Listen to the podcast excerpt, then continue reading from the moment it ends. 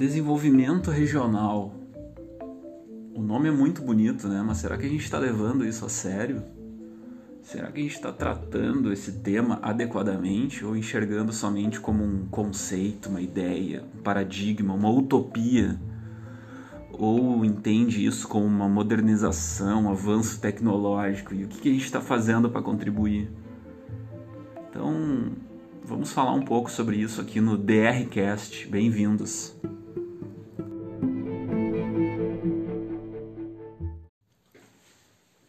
Quem não me conhece, eu sou Leonardo Menezes e este é o segundo episódio do DRCast. Hoje vamos falar sobre cultura e sociedade. Cultura é um conceito muito amplo, né? Ele representa um conjunto de tradições, de crenças, costumes um determinado grupo social.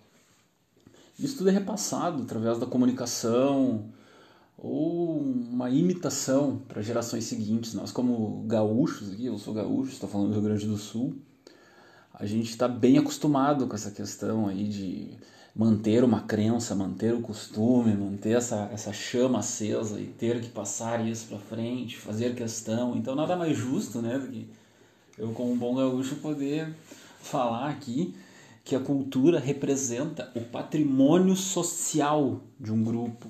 Ele é a soma dos padrões dos comportamentos humanos e envolve muita coisa, né? envolve conhecimento, experiências, atitudes, valores, crença, religião, enfim, muita coisa. E a cultura pode ser também definida como um comportamento por meio da aprendizagem social. Por que, que eu digo isso? Porque nós não vemos o mundo como ele é, a gente vê o mundo como nós somos. Então a cultura tem esses dois aspectos principais, que são é, a cultura como condicionante das ações dos indivíduos em sociedade, ou seja, como meus hábitos orientam as minhas ações e a cultura como potencialidade econômica mesmo. Posso dar como exemplo aqui o Carnaval do Rio de Janeiro. Que potência econômica, né? Dar um exemplo mais próximo aqui é Gramado. É um ótimo exemplo. Gramado pegou os aspectos culturais e utilizou a seu próprio favor. Pegaram questões de colonização, frio, nem é tão frio lá, né? Mas tu pensa no, em Gramado já vem aquela imagem de um friozinho, assim, um vinho aquele viés europeu. Ou seja, conseguiram atrair investimentos a partir disso e virou um mega de um business. Né? Então, onde entra a sociedade e instituições financeiras, só que cooperativas, nisso tudo. Né? Como que a gente pode utilizar aí dessa parte bacana da cultura para trabalhar aí esse desenvolvimento regional? Né? Então, antes de entrar nisso, é, é, eu ressalto aqui que é bom entender um pouco sobre as considerações de Max Weber no conceito de cultura. É um cara assim sensacional, é considerado um dos fundadores do estudo moderno da sociologia de cultura, porque ele acreditava que a função do sociólogo seria o que compreender o sentido das chamadas ações sociais e explicar essas lógicas causais, né? Então, nesses estudos, ele destacava é, que fatores culturais e materiais é, acabavam incidindo é, no, no, no, surgimento de, das instituições modernas. Né?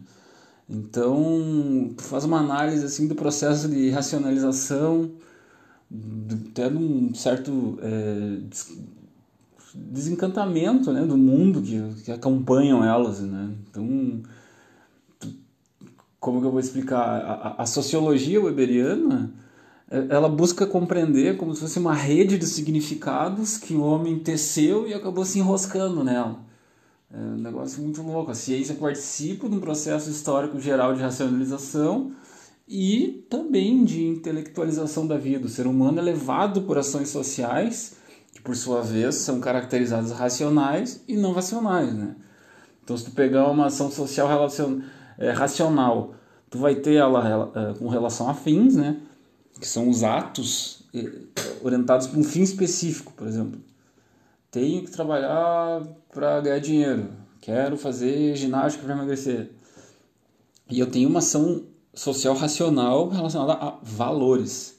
Ou seja, nesse caso, as minhas atitudes vão ter influência direta nas crenças morais. Então, é, o, o que não passa por essa racionalidade vai se orientar por um subjetivismo. Né? Então, eu vou ter uma ação social afetiva, que a gente faz assim porque cultivou algum sentimento, positivo negativo, é, em relação a pessoas, por exemplo, assim, é, vamos pensar aqui, é, presentear em determinadas datas, é, expressar afeto, tocar, fazer uma declaração. Tem uma ação é, social tradicional, né, que se encaixam os costumes, exatamente o que eu falei lá no início, que a gente está seguindo por tradição ou hábito, né? Então, festas, é, maneira de cozinhar, maneira de se vestir, então, onde que entra aí empresa, sociedade, tudo? É pensando nessas ações aí, nessas, na, porque a gente fala cultura e sociedade, então tu tem que ter as ações sociais dando esse embasamento e a cultura é o elemento essencial tanto enquanto conjunto de hábitos, crenças e valores, quanto, quanto em potencialidade econômica, ou seja, quando transformamos produtos, estamos promovendo desenvolvimento. Então, todas essas ações aí, é, sejam racionais, sejam não racionais, tenham a ver com essa parte da sociologia, tenha mais a ver com a parte cultural é, condicionante de uma ação ou como um potencial econômico, cara, se tudo tiver visando esse desenvolvimento, a gente vai estar transformando aí tantos hábitos, as crenças, a potencialidade econômica, tudo num prol aí de algo melhor e de algo que está nos levando para frente e nos transformando. Então, pensem nisso. É um tema que tem muito a ver cultura, sociedade e desenvolvimento. Vamos manter as ações sociais, sim, no nosso dia a dia. Vamos pensar sempre em como promover esse desenvolvimento, porque isso é simplesmente uma relação ganha-ganha. Por hoje é só, pessoal. Até o próximo episódio. Tchau.